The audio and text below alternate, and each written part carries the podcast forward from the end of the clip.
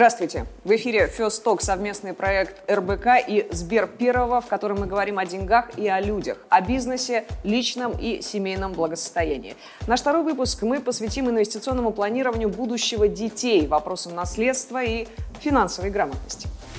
Это для нашей страны тема пока еще новая, но актуальная. Первые частные компании появились в России около 30 лет назад, и многие из них еще только предстоит впервые передать по наследству. О том, как это сделать, а также о том, как правильно воспитать финансово грамотных наследников и сформировать детский капитал, мы поговорим сегодня. Герой этого выпуска – предприниматель Александр Горячев.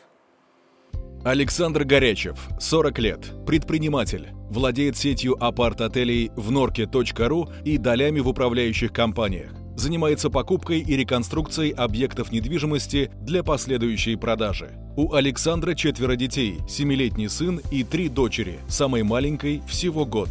Несмотря на юный возраст наследников, Александр начал готовить их к управлению семейными активами. Решение этой задачи вылилось в запуск образовательного ресурса silanti.rf. Его цель – обучение детей основам финансовой грамотности. Среди прочих увлечений нашего героя – серфинг и дайвинг. Я вижу финансовое будущее своих детей в их руках – и здесь моя а, жесткая позиция. Я не считаю, что нужно как-то ускорять эти процессы. Я думаю, ничего, кроме знаний, навыков, личного примера-то и передавать не нужно. Я веду свои дела, и свои личные финансы, не оглядываясь на то, что в будущем придется когда-то передавать их. Это, безусловно, неправильно. Конечно, э, хотелось бы об этом помнить, конечно, хотелось бы производить какую-то подготовку, упаковку бизнеса, тем более, что это помогает в управлении, делает его более э, стратегическим. Неважно, что вы передаете наследникам – престол, бизнес-империю или долю в компании. Чтобы избежать шекспировской драмы, в вашем датском королевстве все должно быть ладно. Разобраться в этой теме нам сегодня помогут Алексей Станкевич и Артем Медведев. Расскажу чуть подробнее о наших экспертах. Алексей Станкевич, управляющий директор компании Phoenix Advisors, кандидат экономических наук, советник по вопросам юридическо-финансового структурирования и защиты активов владельцев крупных состояний. Артем Медведев, директор по инвестициям Сбер Первого, эксперт в формировании портфелей состоятельных клиентов. Вопрос преемственности и наследования сегодня актуален для большинства состоятельных россиян. Почему? Мы постарались объяснить в коротком сюжете. Средний возраст крупного российского предпринимателя 50-55 лет. Вопрос про передачу бизнеса и состояние по наследству для них уже актуален. Причем большая часть активов обеспеченных россиян – это собственный бизнес. В состоятельных семьях в среднем трое детей – Старшие наследники уже достаточно взрослые и способны принять бизнес в свои руки. Актуален и вопрос накопления средств на поддержку подрастающего поколения. По данным исследования Сбер страхования жизни, большинство россиян, независимо от уровня доходов, считают формирование детского капитала необходимостью. Такого мнения придерживаются 62% опрошенных. Ну и переходим к практической части, к вопросам и ответам. Владельцы миллиардных состояний вообще все чаще э, передают свои активы на благотворительность. Ну, э, в России, наверное, один из самых ярких последних примеров – это Владимир Потанин. Он объяснил вот это свое решение так, процитирую. «Это не только попытка оставить добрую память о себе, но и способ защитить моих детей от бремени чрезмерного богатства, которое лишает их мотивации сделать в жизни что-то свое». Алексей, вот э, из вашей практики, какие еще бывают аргументы, кроме доброй памяти, кроме бремени богатства, за и против передачи активов и бизнеса по наследству? Спасибо за вопрос. А, на самом деле, как раз, э, если приведенный пример и другие вспомнить а, крупных предпринимателей, которые говорят о передаче своих капиталов, своих активов а, на благотворительность, то это, наоборот, наверное, примеры, когда люди осознают опасность и токсичность э, значительного благосостояния при передаче неготовым наследникам. А подобного рода решение оно вызывает уважение, его, наверное, не всегда просто принять, но порой гораздо сложнее а, выполнить такое намерение, выполнить такое обещание, потому что если у меня а, ну, скажем так, уже ликвидный капитал, какой-то ликвидный портфель, там я еще более-менее свободен выбрать, как мне этими деньгами распорядиться.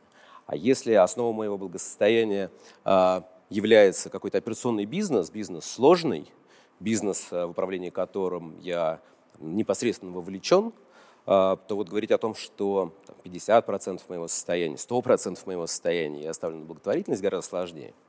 ну, если там уже упомянули, да, то а, как на благотворительность передать 50% Норникеля или, неважно, Русала или Лукойла, а, у меня ответа ну, можно, нет. можно придумать, я думаю, схемы. Я уверен, что можно, как бы, невозможных целей не бывает, а, но вот это гораздо более, наверное, такой сложный и долгий вопрос, как это сделать. То есть технический момент – не только Прежде какие еще есть моменты? Мне вот интересно, а... смотрите, почему одни миллиардеры говорят, а, нет, а, я все отдам на благотворительность, детям какой-то там минимум оставлю, потому что это сложно, это токсично действительно, это бремя. А другие говорят, ничего, мои дети справятся, в общем, я считаю. Ну, вопрос, конечно, совершенно индивидуальный. И кто-то действительно говорит, что если оставить а, там, 18-20-летнему ребенку там, даже миллион долларов, то это убьет его мотивацию, мотивацию к саморазвитию, это может а, породить какие-то Э, нездоровые отношения там, с обществом или с противоположным полом и так далее. А другая противоположная точка зрения, когда человек говорит, 100 миллионов долларов прекрасно, потому что это будет прекрасный старт, и а, мой ребенок не будет тратить там, 10, 15, 20 лет, как я, чтобы а, до этой как бы, вот, стартовой площадки добраться. И, соответственно, у него гораздо больше возможностей, гораздо больше э, капитала для того, чтобы реализовать какие-то значимые проекты, которые без такой помощи да, сделать э, как минимум э, затруднительно. Нету правильного ответа, все индивидуально. Многое, конечно, зависит от воспитания. Александр, да, прям, прям коротко вас как раз хотела спросить, а ваша позиция, надо детям оставлять капиталы или не надо? Но надо понимать, что собственник, родитель, он уже по пирамиде Маслова вверх продвинулся. Ему-то кажется, что ребенок перехватит где-то там вот с высоких э, вершин, уже будет что-то, может быть, творческое, уже, может быть, будет какой-то вот э, бизнес не такой приземленный, да, ему не хочется, чтобы в те ларьки, в те палатки, да, возвращался его ребенок. Ну а совершенно ребенок, может быть, и не готов к этому. То есть ему нужно пробраться по этой пирамидке самому. Александр, вы очень, очень важную вещь сказали, что, может быть, стоит обеспечить э, некий старт. Да? Вот э, имеет ли смысл для старта именно не обеспечивать ребенка всем и сразу, чтобы он вообще мог никогда в жизни не работать, а создать для него такую некую песочницу, да, дать какой-то кусочек своего капитала, кусочек своего бизнеса, чтобы он там э, потренировался и вот этим поуправлял. Артем, э, как вы считаете, вот такой подход, насколько он, во-первых, распространен, во-вторых, насколько он эффективен? А, на своем примере в там, общении с нашими клиентами а, мы зачастую видим на самом деле два пути – да, того, как происходит вот эта вот, некая проба, проба пера ребенком. А, есть первый путь, наиболее часто встречаемый у нас в стране, это, собственно, путь практики. Да, и на самом деле все истории успешной э, преемственности и передачи бизнеса, они строятся на практических примерах, когда в возрасте там, 14-16 лет дети, интересуясь в первую очередь, да, что немаловажно, интересуясь э, бизнесом э, семейным, приходят туда и начинают, собственно, как сказал Александр, да, по, по ступенькам а, проходить все этапы операционные и к некому зрелому возрасту, а, когда уже наступает тот самый момент, они имеют и опыт, и этот опыт подкреплен не просто теоретическими знаниями, а практическими. И, собственно, это вот, а, возможно, не стоит давать чем-то поиграться, а дать научиться. Да? Потому что если мы даем чем-то поиграться, поуправлять не в незрелом возрасте без опыта, скорее всего, это оставит негативные воспоминания, потому что, скорее всего, это все закончится негативным опытом. А есть вторая, а, второй путь, который на самом деле набирает обороты а, не у нас в стране, а на Западе. Это больше относится к европейским семьям, к их традициям. Но мне очень нравится эта история. Яркий пример — это семья Мюлье, которая, собственно, является владельцем сети Ашан, многих бизнесов, а уже столетняя история у семьи. Там принято следующее правило. У них есть некий инкубатор внутри семьи. И каждое новое поколение, а, когда созревает до того, что хочет попытаться что-то сделать, попытаться ага, проявить себя, он, собственно, приходит в этот некий инкубатор, где выносит на показ старшему поколению опытных уже предпринимателей свои проекты. Причем эти проекты, а, на удивление, касаются обычно не той сферы, в которой уже, и не той отрасли, в которой уже действует их старшее поколение. Таким образом, старшее поколение делится опытом предпринимательским, а младшее поколение а, проявляет себя как предприниматель да, и начинает впитывать а, одновременно и знания, и реализовывать свои амбиции. Потому что зачастую, да, и одной из главных проблем преемственности это то, что младшее поколение не всегда разделяет интерес к той или иной отрасли и бизнесу, которым занимается старшее. И главное, чтобы вот этот питчинг, он был объективным. Хорошо, если мы решили, что мы будем передавать не весь бизнес, только э, часть капитала, какие-то активы, как это сделать правильно, как это сделать экологично, да, э, чтобы ни у кого не было конфликтов, претензий, что кому-то мельница, а кому-то кота. Алексей, вот есть у вас рецепт? Конечно, есть. А, ну, в первую очередь здесь надо, наверное, сказать, что сложность вот, планирования преемственности какой-то передачи связана в первую очередь с тем, что а, когда мы об этом говорим, надо говорить не о передаче собственности, о передаче а, там, отношений с этой собственностью связанных, отношений с самим собой, с семьей, с менеджментом, с партнерами, с государством, ну вот там большой клубок. И если там о а, передаче собственности как раз есть там, понятный набор юридических инструментов, завещания, трасты, брачные договора, там, сколько угодно можем обсуждать, вот, то инструментарий для вот этой передачи как раз э, отношений, отношений к капиталу, отношения с партнерами, отношения с обществом, это инструмент, с одной стороны, гораздо более сложный, как бы это юридически не передашь, а с другой стороны, он можно сказать, достаточно просто, потому что он для всех нас знаком, он вообще человеческий. И э, вопрос воспитания преемников богатой семьи не сильно отличается от э, вопроса воспитания достойного человека в семье там, среднего достатка или в семье, которая занимается медициной, образованием, спортом, чем угодно. Вот. Поэтому я бы сказал, что э, основная проблематика вот, планирования преемственности, она не столько вот в правильном структурировании, о чем мы, конечно, сегодня будем говорить, наверное, достаточно много каких-то инструментов, сколько о общечеловеческих ценностях. В передаче ценностей именно главная задача. Ну, скажем так, это и главная, и более сложная такая человеческая задача. Безусловно.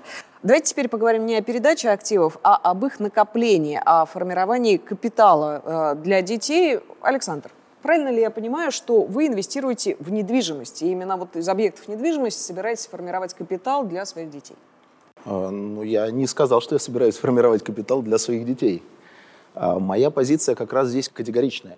А, я считаю, что если стоит решение даже что-то и оставлять детям, то, по крайней мере, об этом не нужно им говорить.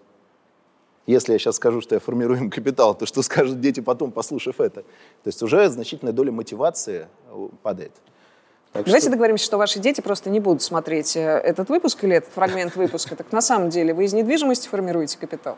Ну, недвижимость сейчас, э, конечно же, теряет свою актуальность, безусловно. По крайней мере, та недвижимость, которая вот классически воспринималась. Ритейл, жилая недвижимость, все это немножко точнее, достаточно быстро, наоборот, меняется, и уже актив уже имеет совершенно другую форму. Сформировав какой-то пул объектов недвижимости, может э, оказаться так, что к моменту передачи ну, он уже не актуален, не работоспособен.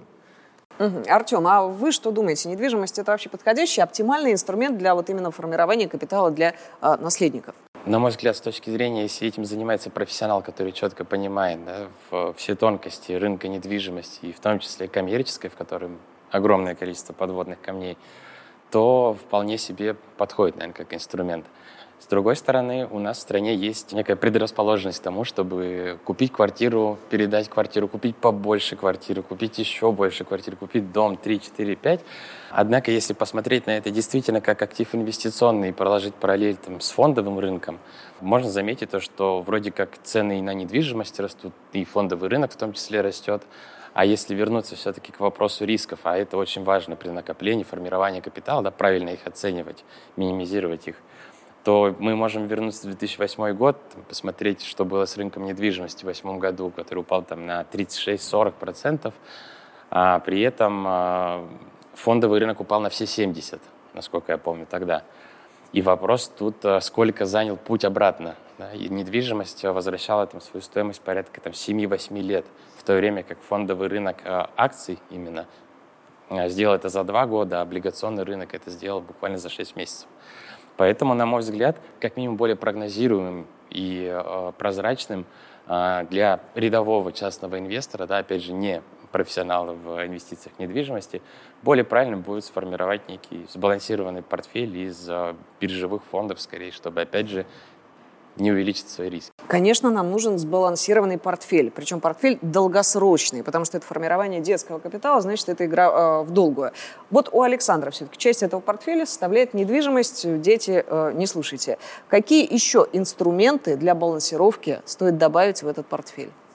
Я искренне верю, что э, инструменты фондового рынка, наверное, обладают наибольшей э, перспективой с точки зрения помощи инвестору в достижении его целей. На самом деле, если посмотреть все-таки на это дело практически и тоже посмотреть на насколько велик риск акций и облигаций там, ну, вот, на длинных горизонтах, когда мы говорим о том, что надо сформировать там, на 15-летнем, на 10-летнем сроке некий капитал э, ребенку, мы увидим то, что в самом-то деле э, уровень риска акций на таком горизонте инвестирования, он схож с риском облигаций. При этом потенциальная доходность, которую приносит акция, она выше, чем облигации зачастую. Не всегда, не аксиома, но зачастую.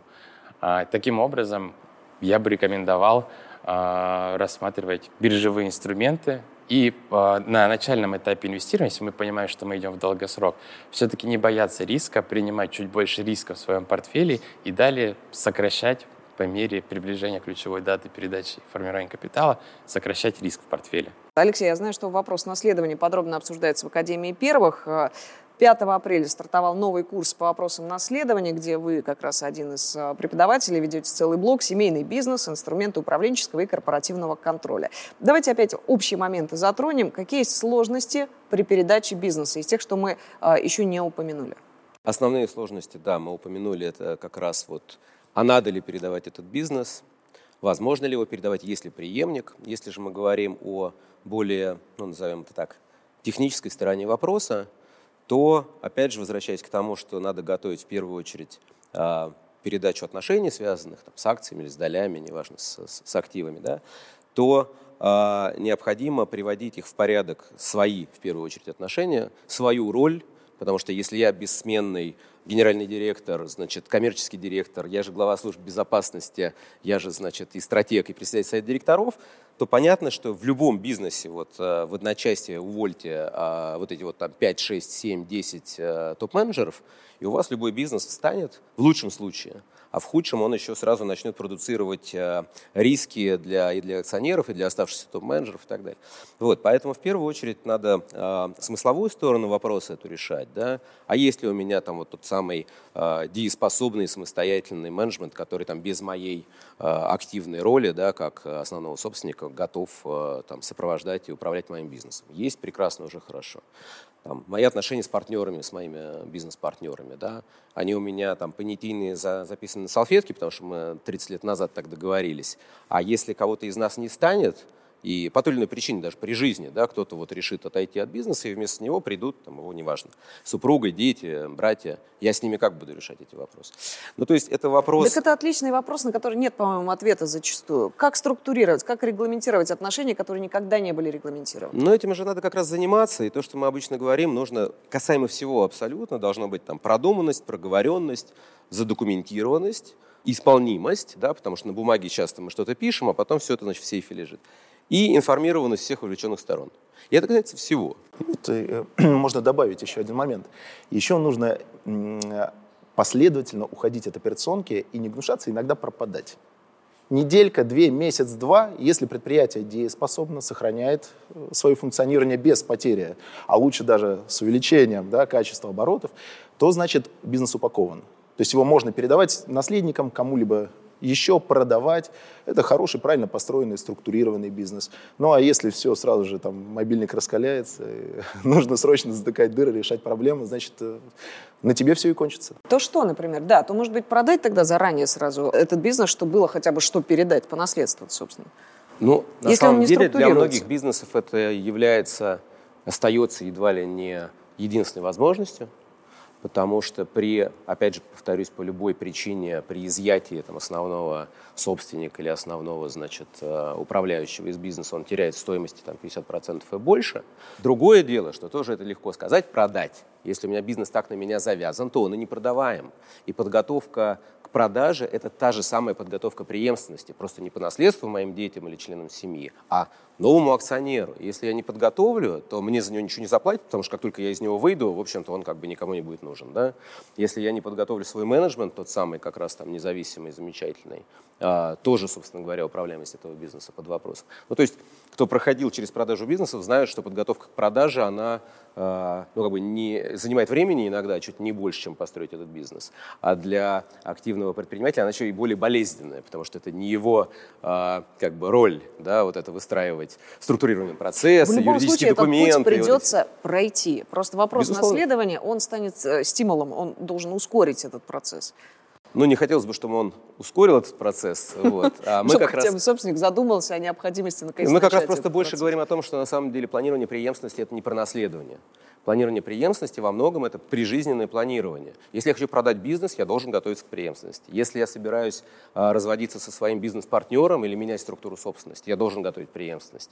Если я собираюсь из операционки подняться там, на уровень акционерного владения и таким образом как-то подготовить бизнес там, к последующей передаче, это планирование преемственности совершенно прижизненное и, в общем-то, не про, не про завещание в основном. Еще одну особенность наследования бизнеса в России мы должны, конечно, упомянуть. Собственник умер, наследники еще не вступили э, в права. Начинается такой период между царствований, когда активы, по сути, ничьи. Какой вот выход может быть в этой ситуации? Ну, к большому сожалению, действительно ситуация очень распространенная. И это 6 месяцев, если у нас нет конфликта, нет судебных споров, а так у нас суды длятся годами, к сожалению.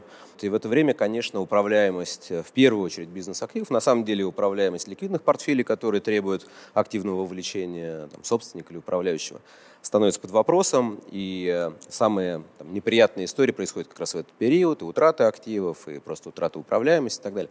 Но при этом есть э, достаточно простой инструментарий, чтобы этих рисков, если не избежать, то их точно минимизировать. Да? То есть это происходит вот это вот время безвластия, если у нас э, нет завещания, если мы пишем завещание, можем предусмотреть душеприказчика, который, собственно, выступает доверительным управляющим, которым я могу в завещании а, указать или пожелать, э, как голосовать на общем собрании акционеров моей долей, какие решения принимать, какие не принимать и так далее, если мы говорим про бизнес. Там, про портфель то же самое.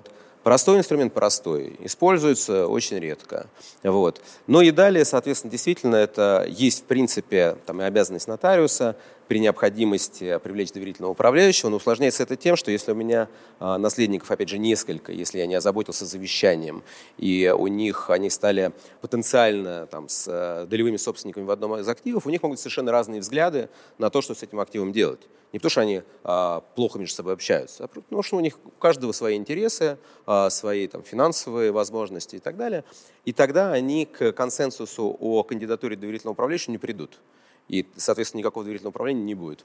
Вот. Поэтому завещание, душеприказчик – прекрасный простой инструмент, помогает решить вопрос. Если говорить более как бы, там, детально и о более сложных бизнесах, то, конечно, вопросы правильного корпоративного управления, вопросы о необходимости совета директоров, который, собственно говоря, и призван а, контролировать менеджмент и, а, если надо, переназначать менеджмент, если, а, когда и если, пока и если на акционерном уровне происходят какие-то изменения, перетрубации и так далее. Но для этого я совет директоров должен быть дееспособным и нормальным, а не там, псевдоправление, псевдособрание акционеров и так далее. То есть инструментарий есть. Важно его правильно использовать, заблаговременно о нем думать. Зарубежные юрисдикции как помогают э, в вопросах наследования бизнеса как раз? Ну, зарубежные юрисдикции как помогают, так и мешают. Потому что если мы говорим о наследовании даже простейших активов, там акций какой-то своей офшорной компании, то это просто по времени занимает больше года, потому что сначала я 6 месяцев получаю свидетельство в России, потом я его апостелирую, еду в страну э, регистрации компании, иду там в суд, и это вот ну, просто по времени очень долго, и, и на этот период, как мы только что говорили, собственно говоря, управляемость этого актива под вопрос. Туда же можно отнести а, международное налогообложение зарубежных активов, да, если мы говорим о недвижимости во Франции или в Англии, то где бы у нас не был наследодатель или наследник, они, к сожалению, будут должны уплатить свои там, 40% налогов. А с другой стороны, конечно, предоставляются инструмент, инструменты, да, и если там такие брать наиболее известные, то трасты персональные фонды, они, конечно, вот позволяют решить те задачи, те а, проблемы, которые призваны решать наследственные фонды российские, только уже имея столетнюю историю их использования, имея просуженные конфликтные ситуации, имея класс лицензированных и регулированных управляющих трастовых, да, за которыми понятно, как следить, как, э, как с ними разбираться. Вот, поэтому и инструментарий есть, и вопросы есть, связанные с международным аспектом.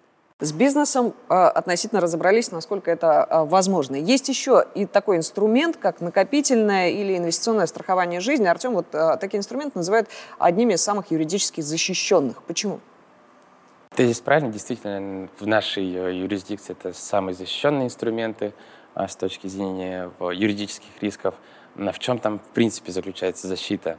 А, вся хитрость в том, что в момент э, заключения страхового полиса, а и инвестиционное и накопительное страхование — это а, страховые полисы, все денежные средства, будь то единовременный какой-то платеж, да, и переданная крупная сумма или там некий поток платежей, все это становится юридически страховой премией, которая, собственно, а, с момента ее уплаты становится собственностью страховой компании.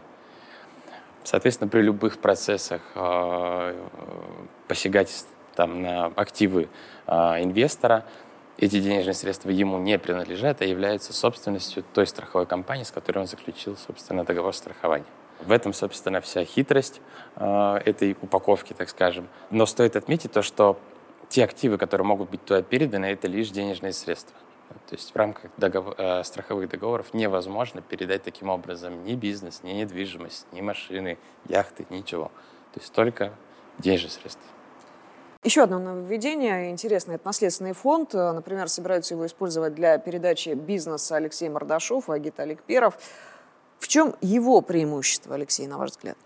Ну, для того, чтобы понять, зачем, в принципе, используются фонды, трасты, вот подобные инструменты, надо просто понимать, что наследственная передача, даже по завещанию, я уж не говорю по закону, она не только в России, во многих, на самом деле, в большинстве стран, она а, единомоментна.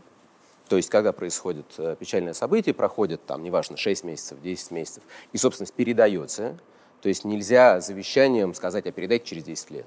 Да? Она единомоментна, она, безусловно, то есть вот кому я написал, тому собственности перейдет. Нельзя сказать, что вот там, когда он 30 а, лет достигнет, или когда женится, или когда детей нарожает. Вот не могу я так. И а, нельзя в России очень сложно а, разделить а, понятие собственности актива, управления принятия решения и право на доход от этих активов. Вот, собственно говоря, все а, инструменты, включая наследственный фонд, как один из них, они призваны вот эти там проблемы решить. Да? То есть, а, отсрочить или привязать передачу или наделение активами или доходами а, к каким-то событиям, которые могут произойти, могут не произойти, там, растянуть это во времени. И главное – это разделить вот эти вот а, собственность, а, управление и доходы. Потому что действительно то, вот, о чем мы все время к чему возвращаемся, что далеко не всегда наши там, дети или другие какие-то наши преемники, родные, а, готовы и э, принимать решения по бизнесу, нести риски, связанные с бизнесом и так далее. Вот. А при этом мы хотим, чтобы хотя бы часть доходов а, им направлялась, а другая пусть направляется в благотворительность. Но благотворительные организации тоже моим бизнесом управлять не умеют. Значит, мне нужно создать какую-то структуру, где люди, которым я доверяю управление, может быть, это мои топ-менеджеры, может, это мои бизнес-партнеры, смогут юридически принимать решения о бизнесе. Дальше, как их мотивацию уравновесить с мотивацией моих наследников, это уже моя задача, как я организую управление этим фондом, да, там, их э, вознаграждение тех, кто им будет управлять и так далее. Но это такой вот инструментарий расщепить эту историю. К нему есть много вопросов, потому что инструмент пока еще недоработанный с точки зрения налоговых последствий, там, передачи активов, с точки зрения, кто может э, управлять, потому что это большая ответственность, в том числе и административная, и юридическая и так далее. Но начало нужное, хорошее. То есть, в общем-то, это такая попытка сделать э, российскую альтернативу там, трастов или фаундейшенов. Так что будем надеяться, что законодатель не будет стоять на месте, и, в общем-то, инструмент заработает. Инструментов, как мы видим, достаточно. Выбрать есть из чего и нашему герою, и другим собственникам бизнеса, которые одновременно и родители, и думают о том, что и как передавать своим детям. Но вот что точно им нужно передать, это финансовая грамотность и правильное отношение а, к деньгам. Наш герой сам запустил проект в области финансового образования детей, поэтому сейчас э, Александр у нас будет э, выступать экспертом. С какого возраста вообще можно начинать разговаривать с детьми о деньгах? Старшему ребенку сколько лет? Семь. Семь лет. Вот э, семилетний ребенок ваш уже понимает, что вот есть конструктор за 10 тысяч, а есть за 5 тысяч? А, ну, если речь идет о конкретно моем ребенке, да, да, то да. последние шесть раз он уходил из детского мира, не купив игрушки вообще. В то время как сестренки все что-то себе покупали. Почему? Потому что он я решился на, на один спорный эксперимент. А, поймете, в чем спорность. А, я просто сказал, Силантий, если ты уйдешь без подарка, то сэкономленные условно 500 рублей я тебе положу в копилку. И вот теперь я боюсь, не победила ли та экономность, та жадность, да, и не будет ли ребенок бедный без конструкторов, потому что хочется, чтобы он развивался все-таки многосторонний, все-таки собирал эти конструкторы. Конечно. Но, тем У Силантьев в копилке его... 500 рублей, а сестры конструктор там за несколько тысяч, наверное, купили. Нет, ну, нет, нет, сестренки еще маленькие, можно диктовать, да. что купить, а, слава Хорошо. богу. Во сколько лет надо начинать вот э, ваш рецепт ребенка нагружать вот этими знаниями? У меня этот процесс получился как-то естественным. Да? То есть моей старшей С дочке 5 лет, и она вот понимает и суммовые градации, и пользуется этим, да, опять же, в пользу выбора кукол, лол и вот всего прочего, что покрасивше и лучше. Вот действительно у них есть какое-то чутье, но у нее вот сформировалось то, что есть что-то похуже, что-то получше, что-то подороже, что-то подешевле. Главный спонсор у моей дочки — это вообще зубная фея. Там бартерные отношения полностью... Не будем говорить, что деньги растут на деревьях, их же зубная фея, это же все знают. Ну вот он главный инвестор, э, там прям бартерные отношения выстроены, зуб в долларах, там запрос пишется сразу. Зубы в валюте номинированы? Совершенно, 20 долларов зуб стоит. Ого! Ну к чему, к чему это ребенка Хороший зубной курс. Что, что, что мотивирует? Расти быстрее? Сложно объяснить, но у нас когда-то вот появилась копилка, зеленая вот эта хрюшка, и э, появилось э, объяснение, то, что если ты что-то хочешь купить вне очереди, да, вне праздников, так скажем, а, то надо Теряй бы зуб. накопить. И, а дальше там и зубы пошли, и все. И вот она есть копилка, она мультивалютная уже, считай. Простите, про копилку хотелось замечания, пока от нее не ушли, потому что, несмотря на такой да, смешной образ копилка, мы там все эту свинку э, воспринимаем, да, внешне представляем, это важнейший инструмент. То есть это то, с чего начинается то самое накопительство да, у ребенка. И, к сожалению, а, большинство копилок, они э, неправильно устроены. Они система ниппель, да, мы только кидаем туда. Для того, чтобы воспитывать волю и умение все-таки деньгами управлять, Нужно, чтобы копилка открывалась снизу, и ребенок мог всегда свои деньги достать. Это же его деньги. С какого возраста и каким э, образом вообще э, ребенка учить уже дальше инвестировать? Вот скопил он 20 зубов, это сколько там, под, э, зуб по, по 20 долларов, да, и вот не тратить, если не на что прям э, сейчас сразу потратить. Во что инвестировать, как инвестировать? Есть огромное количество курсов, и многие компании сейчас все это дело подхватывают, мы в том числе.